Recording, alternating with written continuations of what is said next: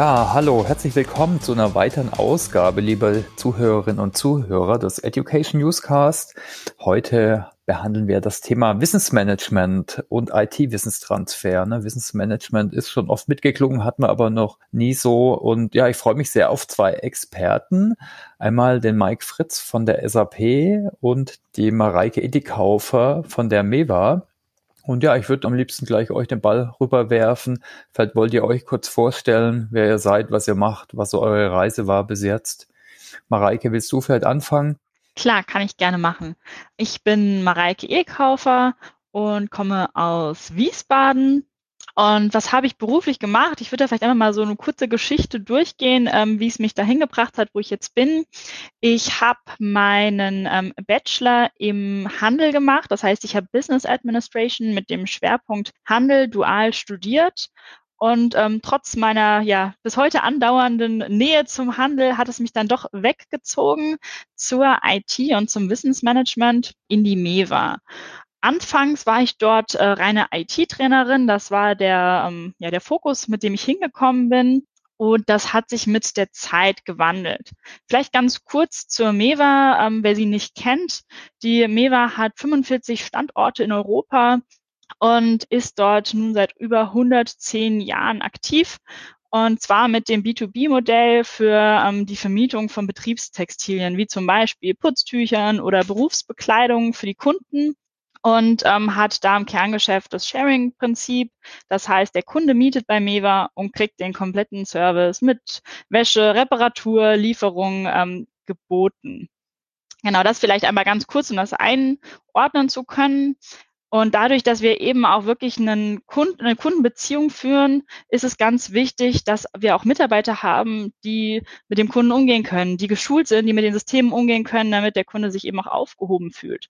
Und ja, genau da kommen wir dann ins Spiel und ähm, sorgen dafür, dass unsere ähm, Mitarbeiter, also die Kolleginnen und Kollegen in der MEWA, alles Wissen haben, was sie brauchen. Äh, bei uns ist das Wissensmanagement in der IT gegliedert, was dann eben auch mit sich bringt, dass wir uns hauptsächlich um die Vermittlung von IT-Wissen kümmern und jetzt nicht äh, Standard-Personalthemen bei uns angegliedert haben. Vielleicht das zum Hintergrund. Zu Beginn meiner MEWA ähm, war für mich das große ganze Wissensmanagement noch gar nicht so klar. Für mich war klar, okay, wir machen Training, wir machen Dokumentation und auch Change Management hat dazugehört. Aber erst mit der Zeit wurde dieses große Thema für mich immer relevanter und ähm, auch so die Fragen da drumherum, was gehört eigentlich dazu? Ist es mit der Vermittlung von Wissen getan? Ist das alles oder steht da noch mehr dahinter? Und ja, inzwischen bin ich Teamleitung vom Wissensmanagement bei uns, äh, womit mich die Fragen drumherum natürlich noch viel mehr beschäftigen, weil ich ja auch unser Team mit weiterentwickeln möchte, insbesondere auch auf die Digitalisierung, Wissen ist etwas, äh, ja, was häufig sehr statisch angesehen wird und das darf es meiner Meinung nach gar nicht sein. Und das ist für mich auch eine große Aufgabe vom Wissensmanagement, dass es sich eben bewegt. Und dadurch, dass ich ja nicht unbedingt den IT-Fokus habe, aber immer näher in die IT gerutscht bin, bin ich momentan äh, in den letzten Zügen, dass ich noch Technologie und Management im Master studiere. Da bin ich jetzt gerade bei meiner Thesis, aber das ähm, unterstützt mich auf jeden Fall mit einigen Hintergrundinformationen, die ich auch in der Arbeit immer gut einbringen kann. Ja, super. Ja, vielen Dank. Ja, da bin ich gespannt. Da können wir vielleicht nachher nochmal drauf gucken auf deinen Thesis, was du da genau machst. Herzlichen Dank, dass du dir Zeit nimmst, Mareike. Ja, Mike, vielleicht willst du dich ganz kurz vorstellen. Wir kennen uns schon echt relativ lang. Ein langjähriger Experte rund um Wissensmanagement und äh, Tools. Aber vielleicht stellst du dich einfach kurz vor, bitte. Natürlich. Ja, Michael Fritz, mein Name genannt Mike. Ja, ich arbeite als Principal Consultant bei der SAP, als E-Learning und Wissensmanagement Allrounder mehr oder weniger, aber doch in den letzten zehn, naja, fast 15 Jahren schon primär dabei, unsere schöne Lösung äh, SAP Enable Now mit Kundenteams zusammen zu implementieren äh, und die entsprechenden Prozesse darum aufzusetzen. Ja, ich mache E-Learning schon immer. Ich kann auch gar nichts anderes. Also ich habe E-Learning studiert, kann man sagen. Es war ein Studiengang der Multimedia-Informatik mit einem starken Fokus auf Wissensmanagement und E-Learning schon damals und habe auch direkt in dem Segment angefangen. Ich habe als Produktmanager gearbeitet, ich habe als Content Owner gearbeitet, ich habe als Master Autor gearbeitet, ich habe danach bei diversen Unternehmen als Wissensmanagement und Toolberater gearbeitet. Und so hat's mich dann vor ja 15 Jahren zur SAP verschlagen und da bin ich jetzt so ein bisschen das Urgestein äh, in Sachen SAP Enable Now. Ja, und ich habe die Freude gehabt, mit der Mareike zusammen bei MEWA das Thema Wissensmanagement äh, um die technologische Plattform Enable Now herum zu implementieren. Das hat sehr viel Spaß gemacht. Ja, toll. Auch toll, dass du dabei bist heute und schön, dass du mal im Podcast dabei bist. Äh, ja, wir wollen heute äh, drüber reden, wie MEWA das Wissensmanagement modernisiert und auch, wir haben mal im Vorfeld gesprochen von einer Revitalisierung. Vielleicht können wir da mal drauf gucken, Mareike. Und zwar, wie war denn da so die Ausgangslage bei euch? Also du hast gesprochen davon, dass die Tools so ein bisschen eingeschlafen waren zum Beispiel. Ihr habt so Click-Through-Videos gehabt und so. Ne? Vielleicht kannst du das doch mal darstellen, wie so der Ist-Zustand war am Anfang. Genau.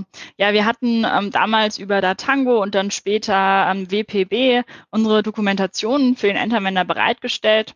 Und wie du gerade gesagt hast, hatten wir wirklich ausschließlich ähm, Klickanleitungen, also Simulationen im äh, SAP-Wording. Und das hatten wir insgesamt für sieben Sprachen, weil ähm, wir eben europäisch tätig sind und es bei uns auch so ist, dass wir keine Unternehmenssprache haben. Das heißt, wir hatten immer die Schwierigkeit der Sprache dabei. Und ähm, ja, wer sich selbst mit dem Thema beschäftigt, der weiß, eine Dokumentation und die Akzeptanz der Dokumentation, die ist ganz stark davon abhängig, ob der Inhalt auch aktuell ist. Sobald der Inhalt nicht mehr aktuell ist, ähm, fällt die Akzeptanz ganz schnell und äh, ja, dann wird sie nicht mehr angeguckt. Das ist einfach das Problem. Und obwohl wir wirklich äh, sehr viel Zeit und Mühe reingesteckt haben in unsere Dokumentation, war es insbesondere auch durch die Mehrsprachigkeit ähm, sehr schwierig, das Ganze auf einem Level zu halten. Teilweise gar nicht fachlich, die Prozesse waren korrekt, aber wenn sich das System geändert hat, dann sieht das Ganze gleich veraltet aus und die Akzeptanz sinkt. Ja, dazu kam dann, dass das alte System aus der Wartung gelaufen ist und wir Handlungsbedarf hatten und quasi gezwungen waren, auf Enable Now umzusteigen. Und ja, diese Umstellung äh, haben wir genutzt und haben gesagt, okay, wir betrachten jetzt das ganze Thema nochmal von der grünen Wiese. Äh, was kann man besser machen? Wie wollen wir Inhalte in Zukunft aufbauen? Und ähm, wie wollen wir die vor allem auch in Zukunft besser wartbar machen? Denn wir haben eben auch aus unserer eigenen Erfahrung gemerkt, dass ähm, so wie wir das bisher gemacht haben, wir zu komplex waren, um die Wartung zu ermöglichen.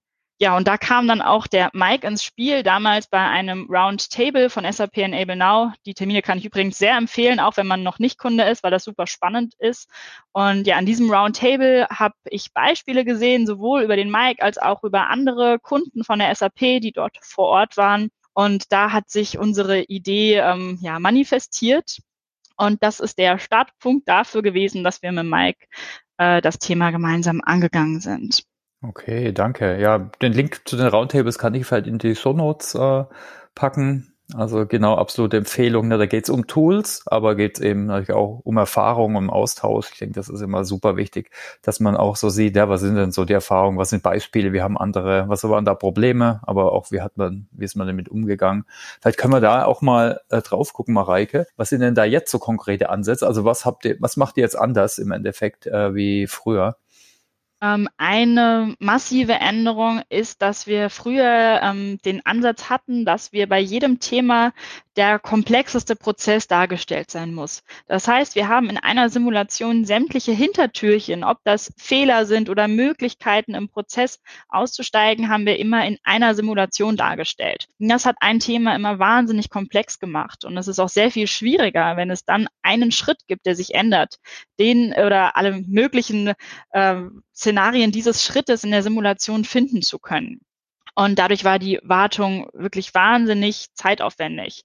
Und wir haben da jetzt einen ganz neuen Ansatz, dass wir sagen, wir möchten, dass jede Simulation den Standard beinhaltet und auch jeden Prozess so abbildet, dass er in sich geschlossen ist. Und wenn wir verschiedene Prozesse haben, die gemeinsam ein Thema ergeben, dann referenzieren wir bestehende Inhalte und haben es so später sehr, sehr viel einfacher, den Überblick zu behalten, weil wir nicht in komplexe Hintertürchen reingucken müssen. Und ähm, ja, das ist auch die Basis davon. Wir arbeiten wirklich mit Mehrfachverwendung. Jeder Inhalt, der einmal erstellt ist, ist in der Regel mindestens zweimal irgendwo im System, wenn nicht noch viel häufiger, weil wir der Meinung sind, jeder hat auch eine andere Art und Weise, einen anderen Fokus, wie er herkommt und braucht aber häufig gleiche Inhalte. Und dann legen wir einen Inhalt nicht doppelt an, ja, Dubletten sind der Tod, sondern ähm, versuchen mit Referenzen zu arbeiten und das ist schon mal ein großer Ansatz, gar nicht hin zu neuen Anwendungsbeispielen, sondern erstmal nur in dem Bestehenden, was wir haben. Wie können wir da daraus lernen, was wir vorher als Schwierigkeit hatten? Insgesamt haben wir aber auch natürlich neue Funktionen dazu gebracht. Ich habe gesagt, wir hatten vorher nur die Simulationen und ähm, Enable Now kann ja sehr viel mehr als das. Und wir sehen zwei Seiten. Wir sehen eine Bringschuld und eine Hohlschuld bei unserem internen Kunden. Das heißt, die Hohlschuld, dafür bieten wir ihm eine sogenannte Wissensbibliothek. Da kann er sich proaktiv die Inhalte, die er gerne wissen möchte, angucken. Das ist eine Form, die hatten wir damals auch. Die haben wir auch weiterhin, die haben wir nur optisch ein bisschen äh, aufgehübscht und angepasst. Aber die andere Seite ist unsere Bringschuld. Wir wollen am liebsten dem Kunden auf einem Silbertablett das servieren, was er braucht. Denn häufig ist ja das Problem, der Mitarbeiter muss erstmal wissen, was er nicht weiß, um nachgucken zu können, dass ihm da was fehlt und was ihm fehlt. Und das ist ja so der Knackpunkt von Wissensinhalten. Und da bietet Enable Now eine In-Applikationshilfe, den Web Assistant, und ähm, da kriegt der ähm, Kollege wirklich genau an Ort und Stelle nur die Hinweise, die für ihn dort relevant sind. Und das haben wir angefangen mit aufzunehmen, haben das bisher in einem System auch live. Und das Feedback dort ist sehr gut. Und das ist ein, äh, ein neuer Punkt, den wir jetzt mit aufgenommen haben und den wir auch als sehr wichtig ansehen, um eben wegzukommen von dieser reinen Hohlschuld. Und genau, der letzte Punkt ist dann das Thema E-Learning, was wir vorher auch gar nicht hatten. Wenn wir E-Learnings hatten, dann hatten wir die immer von extern eingekauft. Und ähm, nun sind wir dabei, E-Learning selbst zu entwickeln. Wir haben da komplette Avatare im Meva-Design, um auch so ein bisschen ähm, ja die Zugehörigkeit zu signalisieren. Und äh, dabei geht es eben auch darum zu entscheiden, nicht jeder Inhalt ist sinnvoll in einem E-Learning. Manch ein Inhalt ist sinnvoller in einem Präsenztermin. Andere Inhalte können super über E-Learning abgebildet werden. Und da haben wir erste Sachen bisher live und sind immer weiter in der Entwicklung, sowohl zwischen Ton und Bild. Genau, das sind so die Hauptthemen, die wir bisher angebracht haben. Okay, ja, prima.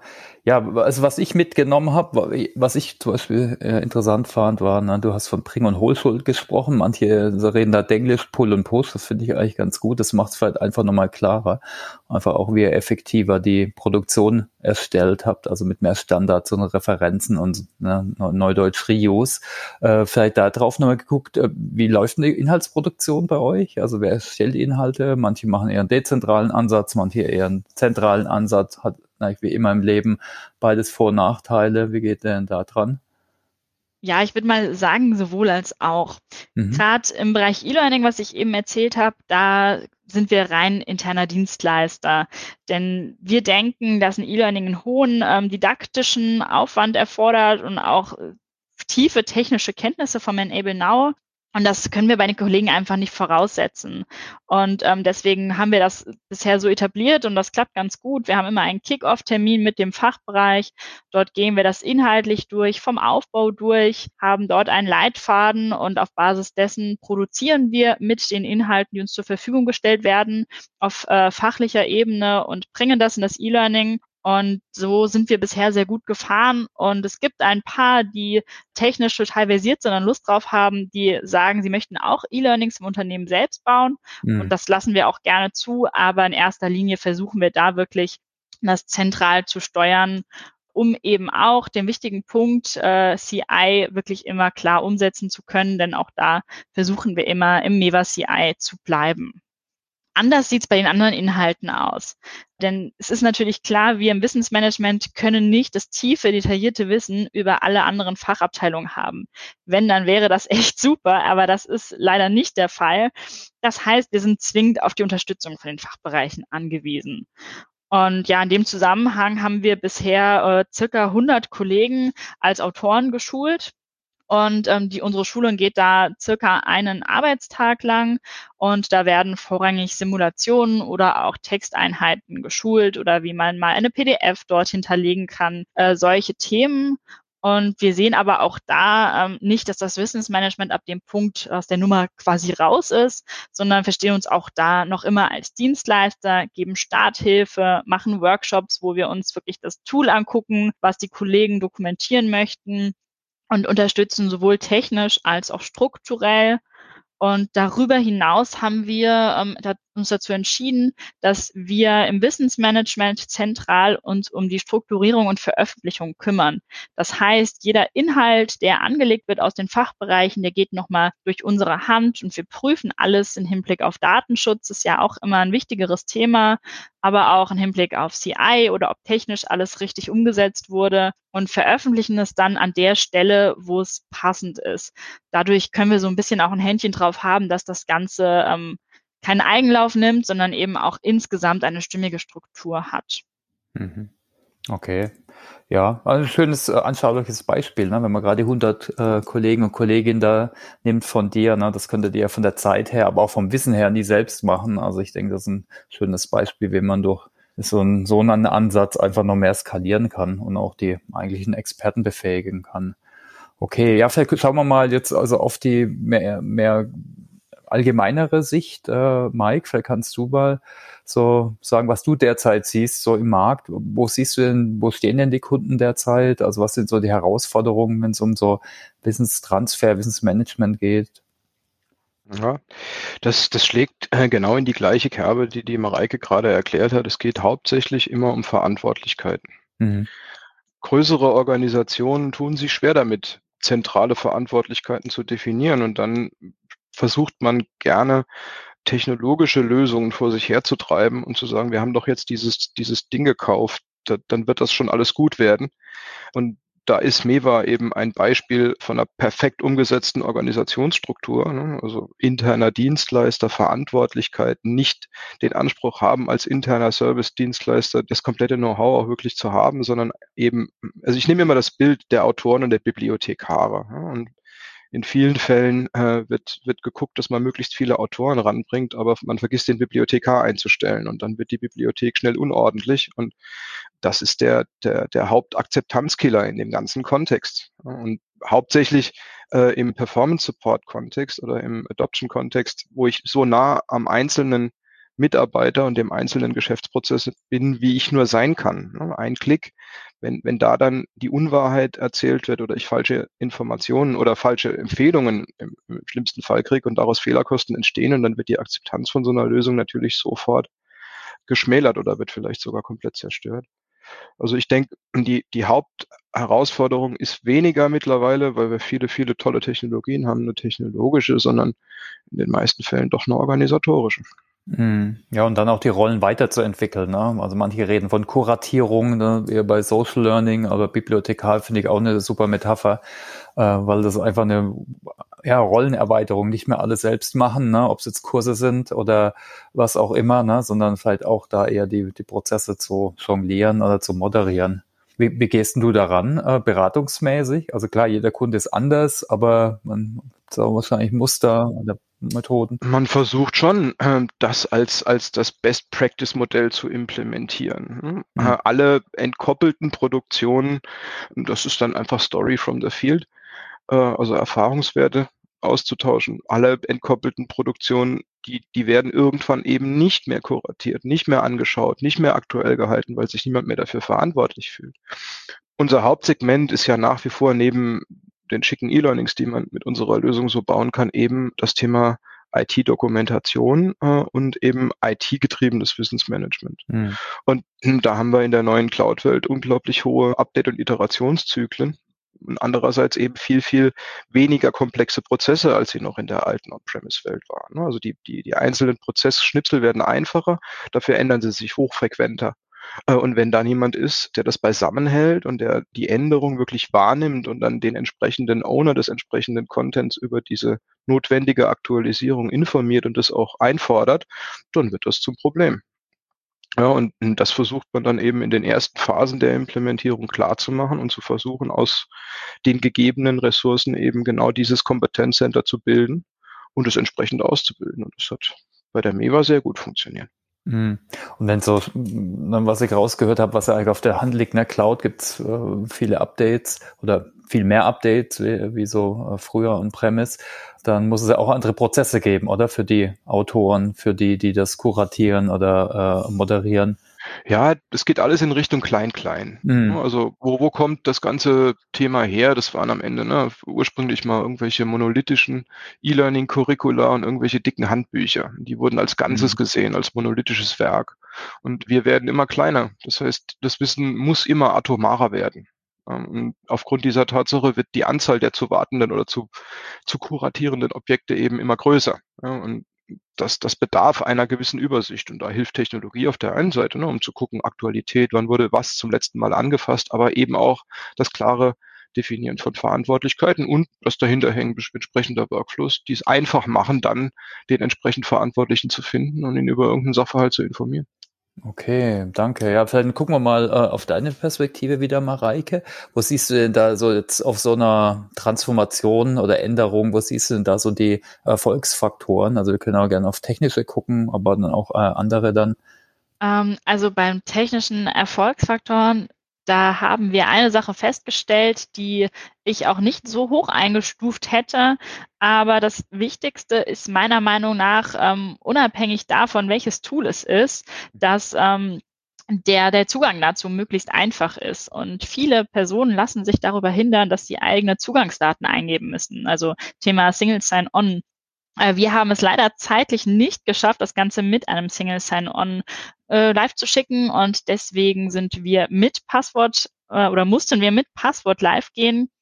Und äh, das Wissen muss ohne Barriere verfügbar sein und das muss die Technik sicherstellen. Also das wäre so ein Erfolgsfaktor, den ich sehe, wo ja, wir das, äh, die Wichtigkeit, auch wenn wir es gerne gehabt hätten, nicht als so hoch eingestuft hätten, was auch ähm, dazu führt, dass wir, das System an sich ist auf Enterminer-Perspektive sehr intuitiv.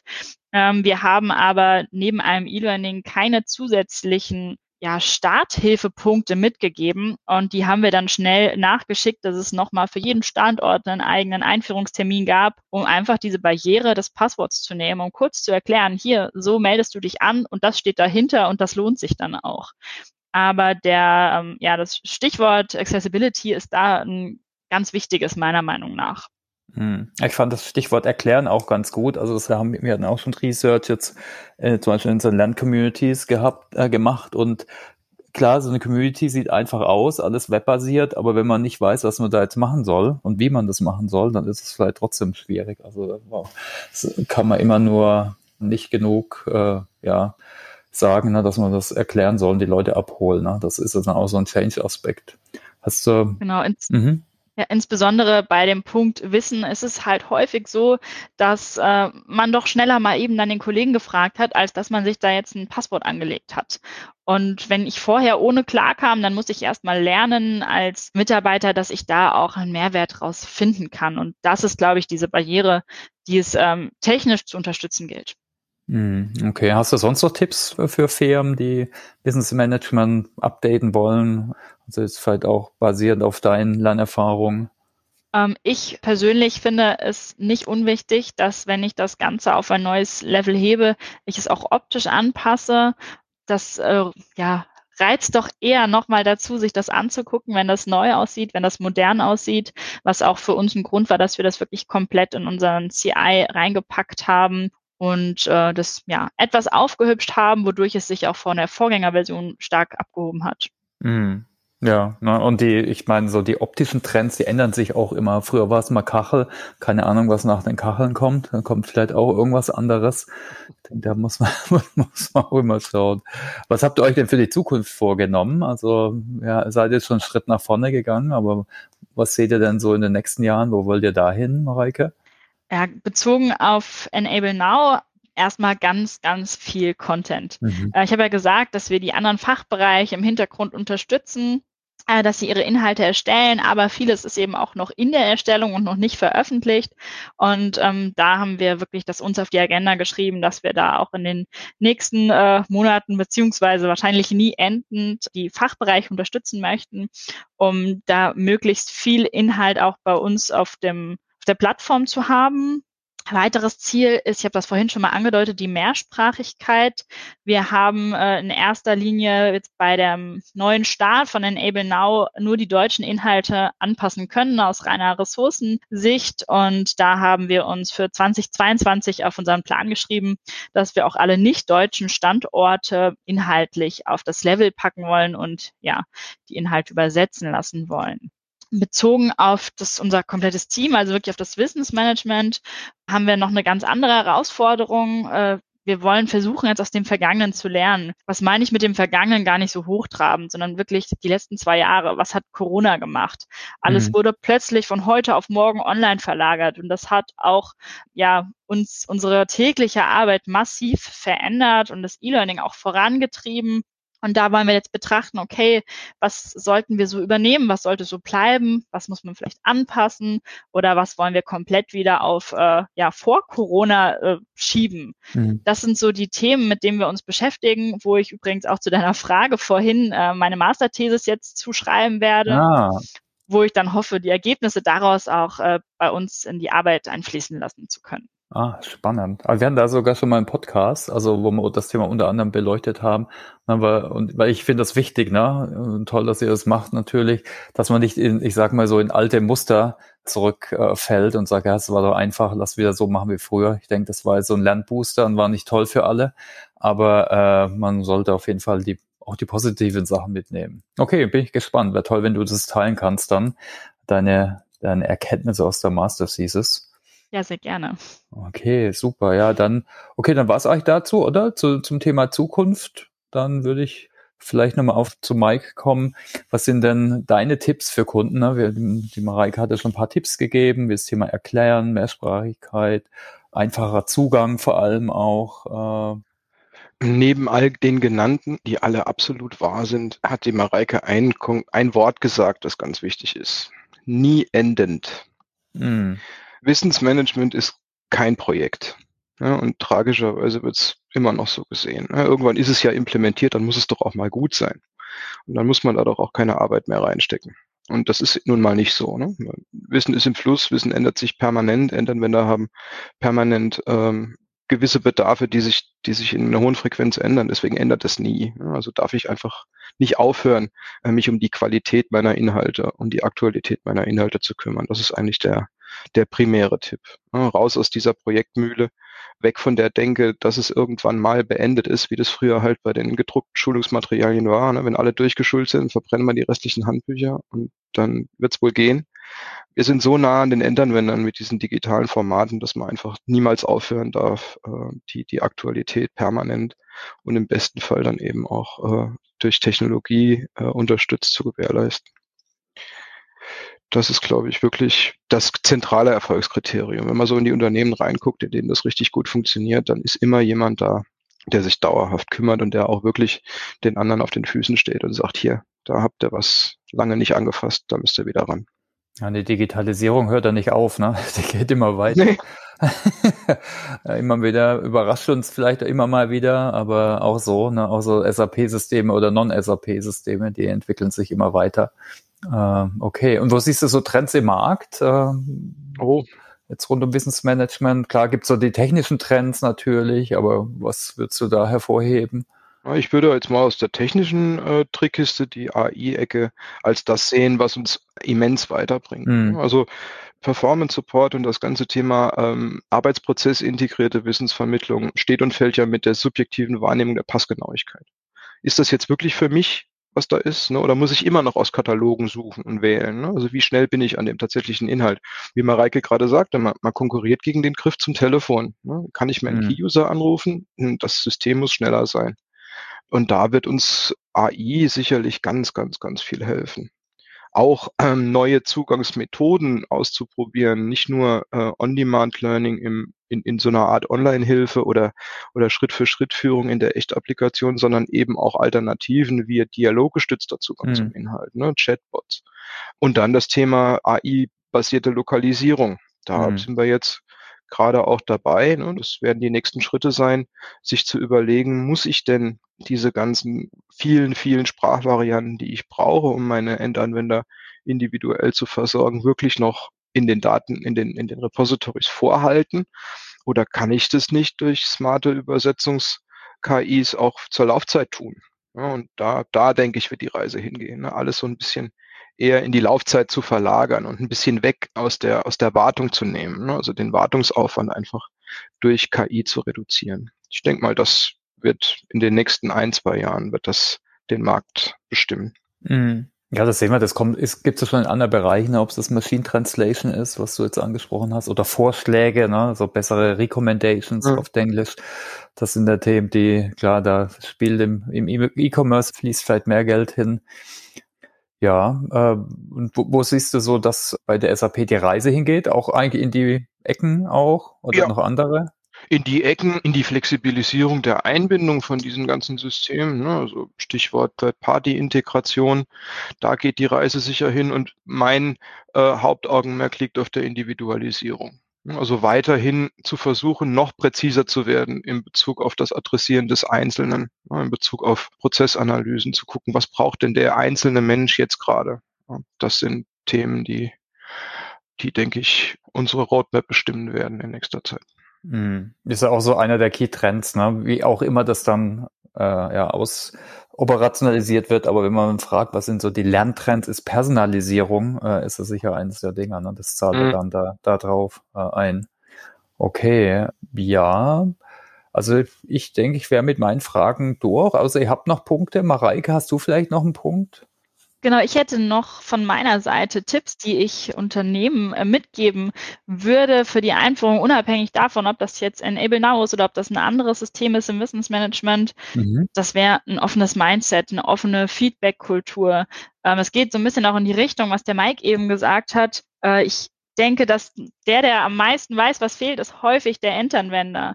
Und mhm. es also Enable Now hat es. Ich denke, viele andere Systeme haben es auch direkt im System was, wo ich sagen kann, hier fehlt mir was, ich habe einen Wunsch, ich habe eine Korrektur, dass man das wirklich auch aktiv einfordert und äh, sagt seinen Kollegen und Kolleginnen hier, bitte gebt mir Feedback, denn davon lebt Wissensmanagement, dass es eben sich weiterentwickelt. Und wenn man da das Mindset vertritt, das, was ich gemacht habe, ist richtig, ähm, das ist es bestimmt auch gewesen, aber vielleicht auch nur zu einem Zeitpunkt X und fünf Minuten später kann das schon wieder überholt sein. Und ich glaube, dass das ähm, ganz wichtig ist, dass man das, äh, dass man da offen rangeht und Kritik als, als was Positives wahrnimmt, denn nur davon kann sich das Wissensmanagement auch weiterentwickeln. Ja, absolut. Und ich denke, was immer wieder vergessen wird, das ist ja eigentlich so ein uraltes Prinzip, das Change Management, ne, wenn man Menschen einbindet, dann wenn, wenn sie dann Teil von etwas sind, ne, dann sind sie viel motivierter, wie wenn man sie gar nicht fragt und ihnen irgendwie nur sagt, hier, guck mal, mach mal oder so. Auf jeden Fall. Ja. Ja gut, äh, Mike, hättest du auch noch Punkte oder soll man so auf die nächste Rubrik gehen? Ja, dann gehen wir auf die nächste Rubrik. Alles klar, ja. Unsere Home Story, also keine Bilder eurer Wohnzimmer, äh, wäre sicher auch spannend. Aber ne, vielleicht, ich gehe gerade mal schnell die Fragen äh, durch und ihr könnt vielleicht einfach reinrufen, dann, wie es bei euch aussieht. Vielleicht erster Punkt, Narrativ und Glaubenssatz zu Wissensmanagement, also positiver Glaubenssatz. Wie sieht's da aus? Ähm, ich finde, dass äh, man einfach das Wissensmanagement als Wissensmanagement wahrnehmen muss und das dreht sich in erster Linie für mich um den Menschen. Der Mensch muss erreicht werden. Man muss äh, auch umgekehrt das Wissen aus den Menschen rausholen und das ist wahrscheinlich der schwierigste Part. Äh, man muss es anwenden, weiterentwickeln, vernetzen und weitergeben. Und äh, ich denke, dass es einfach ganz wichtig ist, den Menschen da in den Fokus zu stellen und nicht die Technologie oder äh, ein System, einen Prozess, sondern das Ganze vom Menschen aus zu betrachten, um am Ende auch ein erfolgreiches Wissensmanagement betreiben zu können. Okay, der Mensch im Mittelpunkt. Alles klar. Ja, ich gehe dann mal in die andere Richtung und mhm. sage, Ordnung ist das halbe Leben. das ist gut. Äh, natürlich steht der Mensch im Mittelpunkt und natürlich tun wir das ja nicht aus dem Selbstzweck heraus, aber äh, Ordnung ist trotzdem das halbe Leben. Wenn ich den Kram nicht finde, den ich verwalten soll, und wenn mein Endanwender den Kram nicht findet, den wir bereitstellen, und dann wird es nicht funktionieren. Und dazu muss ich das Zeug strukturiert vorhalten. Und wenn, wenn das nicht gewährleistet ist, und dann kriegen wir kurz- bis mittelfristig immer ein Problem. Daher kann man das durchaus als Glaubenssatz ansehen, ja. Kann die Mareike ein Lied davon singen. Oh ja. okay. Ja, und so toll sind die Tools auch nicht, dass sie jetzt bei totalem Chaos mir die besten Sachen vorschlagen. Ne? Also absolut, braucht schon auch eine Ordnung. Okay. Und äh, was steht bei euch auf der To-Learn-Liste? Also Mareike, ich glaube, das war dein Punkt, ne? Du machst gerade eine Masterarbeit. Was haben wir bei Corona gelernt? Ich weiß nicht, ob du noch andere Punkte hast, sonst vielleicht an den Mike die Frage. Äh, ich habe Flat Army immer noch nicht gelesen. Äh, und da ich morgen in Urlaub fahre und 14 Tage Zeit habe, werde ich das jetzt endlich mal tun. Flat Army, okay. Pontifract. Das ist das nächste, was ich tun werde. Übrigens war der mal ein Kollege, der Dan, ja. Okay, cool, ja. Ja, ein spannendes Buch. Ja, genau. Bei mir hast du das schon ganz gut zusammengefasst. Die Thesis ist als meine persönliche To-Learn-Liste momentan auf jeden Fall äh, ganz oben. Die nimmt da sich auch einiges an Zeit an. Ja, wir können mal drauf gucken, äh, wie ihr euch up to date hält, äh, auch was so eure Empfehlungen sind für die Zuhörer und Zuhörerinnen. Podcasts, Bücher, was auch immer. Ähm, ich würde mal anfangen damit. Mhm. Also ich bin äh, natürlich äh, jetzt gerade auch durchs Studium habe ich natürlich viele Bücher oder Literatur, die ich lese, ähm, ist für mich aber nicht unbedingt das Mittel, mit dem ich mich up to date halte, sondern ich, für mich ist die an oberster Stelle steht das Netzwerken ob das ist, dass ich in LinkedIn äh, Personen sehe, die eine ähnliche Position haben, wo ich sage, hier, da kann man sich austauschen, was mich auch schon um einigen, äh, einige Erfahrungen reicher gemacht hat, die ich nicht selbst sammeln musste. Also kann ich wirklich nur empfehlen, äh, einfach mal offen auf andere zugehen. Oder auch, es gibt jährlich äh, in Karlsruhe findet die statt, die ähm, sogenannte LearnTech-Messe. Auch das ist super zum Netzwerken und ich finde immer, dass man von anderen Kollegen aus anderen Unternehmen oder anderen Personen oft das meiste mitnehmen kann. Also das ist so meine Möglichkeit, wie ich gucke, was, was machen die anderen Player auf dem Markt so und was kann man sich davon vielleicht abschauen oder selbst weitergeben. Okay, ja, danke. Netzwerken, genau.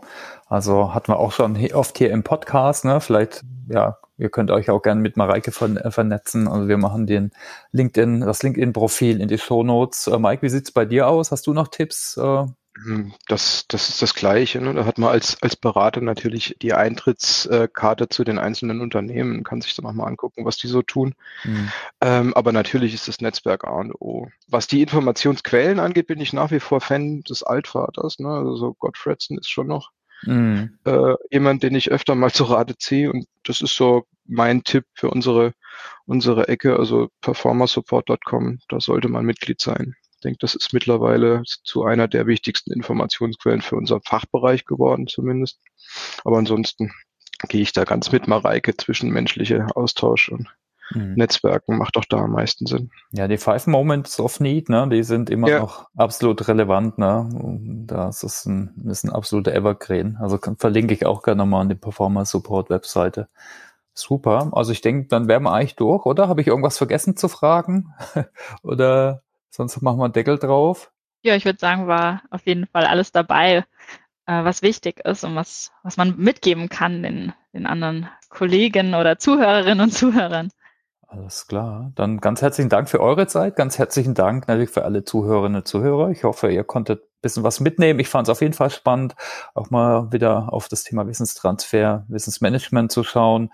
Tool unterstützt. Äh, da waren auf jeden Fall ein paar Punkte dabei. Ja, gern könnt ihr natürlich den Podcast weiterempfehlen oder raten. Da freuen wir uns immer sehr bisschen mehr wie 50 auf äh, Apple haben wir schon. Äh, genau, dann bleibt es mir nur zu sagen, ganz herzlichen Dank an euch beide, Mike und Mareike und allen einen tollen weiteren Tag. Ciao, ciao. Ebenso, vielen Dank. Guten Tag. Danke auch. Tschüss. Ja, ciao.